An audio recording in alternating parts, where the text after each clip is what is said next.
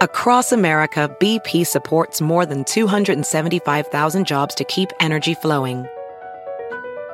Jobs like building grid scale solar energy in Ohio and producing gas with fewer operational emissions in Texas. It's and, not or. See what doing both means for energy nationwide at bp.com slash investing in America.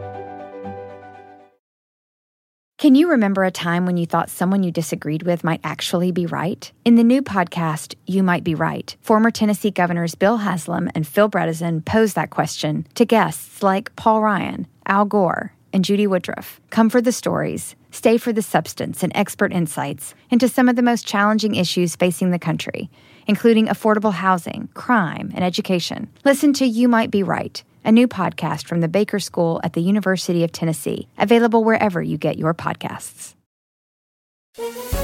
Hola, bienvenidos al podcast de NTN 24. Estas son cinco cosas que pasaron hoy. Autoridades colombianas extraditan a Estados Unidos a Darío Antonio Úsuga, alias Otoniel, acusado de narcotráfico, tráfico de armas y homicidio selectivo. El peligroso ex jefe de la organización criminal Clan del Golfo partió desde Bogotá en un avión de la DEA cerca de las 6 de la tarde hora local. Deberá responder por las acusaciones ante una corte del Distrito Sur de Florida.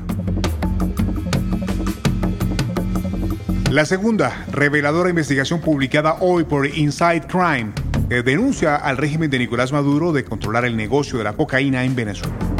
De acuerdo con el grupo investigador, el país sudamericano estaría a punto de convertirse en el cuarto productor de esta droga en el mundo. Conversamos con Jeremy McDermott, co-director de Inside Crime.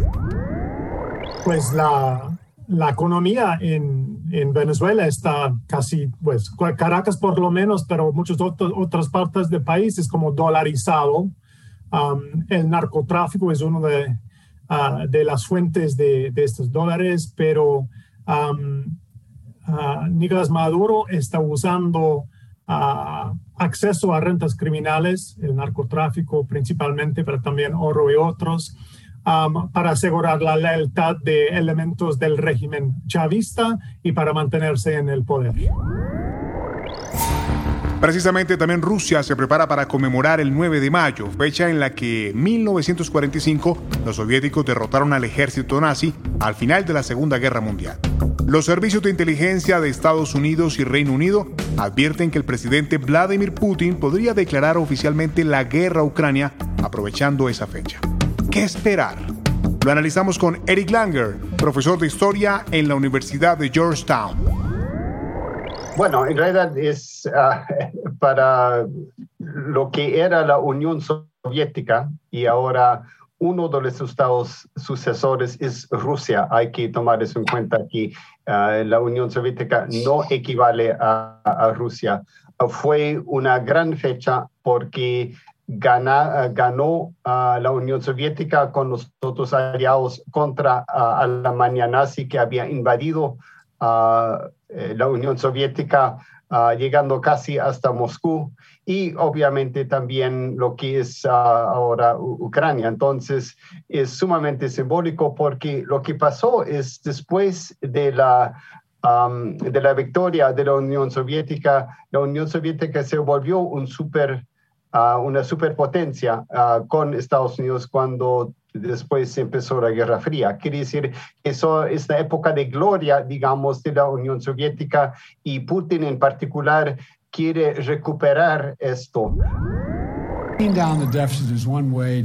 Reducir el déficit es la manera de aliviar las presiones inflacionarias en una economía donde están las consecuencias de una guerra y los precios del gas y el crudo y la comida y todo. Es un mundo diferente en este momento por Ucrania y Rusia. Así reaccionó el presidente Joe Biden al aumento en las tasas de interés de medio punto hecho por la Reserva Federal. El incremento cada vez más agresivo del Banco Central es para luchar contra la inflación desbocada. En entrevista con el senador republicano por Florida, Rick Scott, también ofreció su posición. Sabe, lo que es importante para mí es que la Reserva Federal redujo su balance general. Han estado comprando bonos del Tesoro y bonos respaldados por el gobierno desde hace mucho tiempo, en los últimos tres años, pero de hecho, desde que eh, la administración Obama fue elegida, ha decaído. No tiene sentido, básicamente compraron los déficits y estos déficits han causado una importante inflación. Polémica reforma electoral en Nicaragua pretende cambiar las normas de cara a las próximas elecciones municipales. ¿Qué estaría buscando el régimen de Daniel Ortega con las modificaciones? Lo conversamos con Olga Valle, directora de la organización civil Urnas Abiertas. Eh, bueno, a un año de las elecciones eh, generales que se dieron el año pasado, que como ya denunciamos fueron ilegítimas, justamente un año después se están proponiendo nuevas reformas, un paquete de reformas electorales que, como ya mencionaba, están intentando decir que es para agilizar el proceso, pero realmente lo que vemos es que quieren modificar o reformar nueve artículos para seguir controlando, mantener el control absoluto del oficialismo por sobre todo el proceso electoral ciertamente en estas elecciones se van a elegir a 153 personas para las alcaldías, para las vicealcaldías y más de 6 mil personas para las concejalías.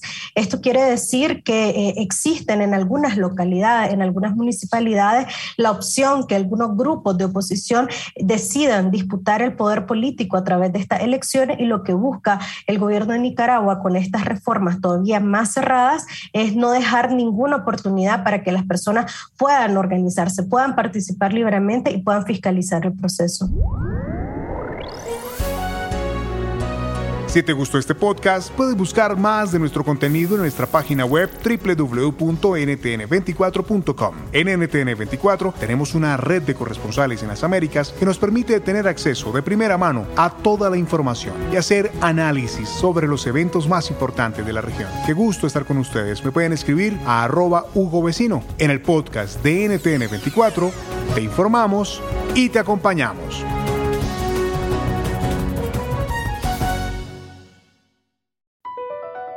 BP added more than $70 billion to the U.S. economy in 2022. Investments like acquiring America's largest biogas producer, Archaea Energy, and starting up new infrastructure in the Gulf of Mexico. It's and, not or. See what doing both means for energy nationwide at bp.com slash investing in America. Is America's primary system working? Is the Electoral College still the best process for electing a president? Could a third party candidate ever be successful?